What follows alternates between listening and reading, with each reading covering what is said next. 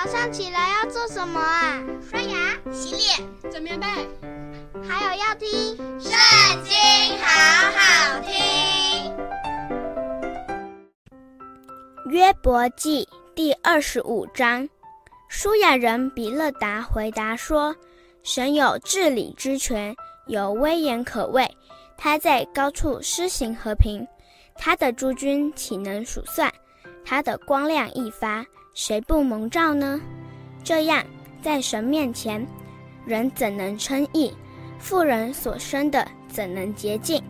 在神眼前，月亮也无光亮，星宿也不清洁。何况如虫的人，如蛆的是人呢？今天读经的时间就到这里结束了，下次再和我们一起读圣经，拜拜。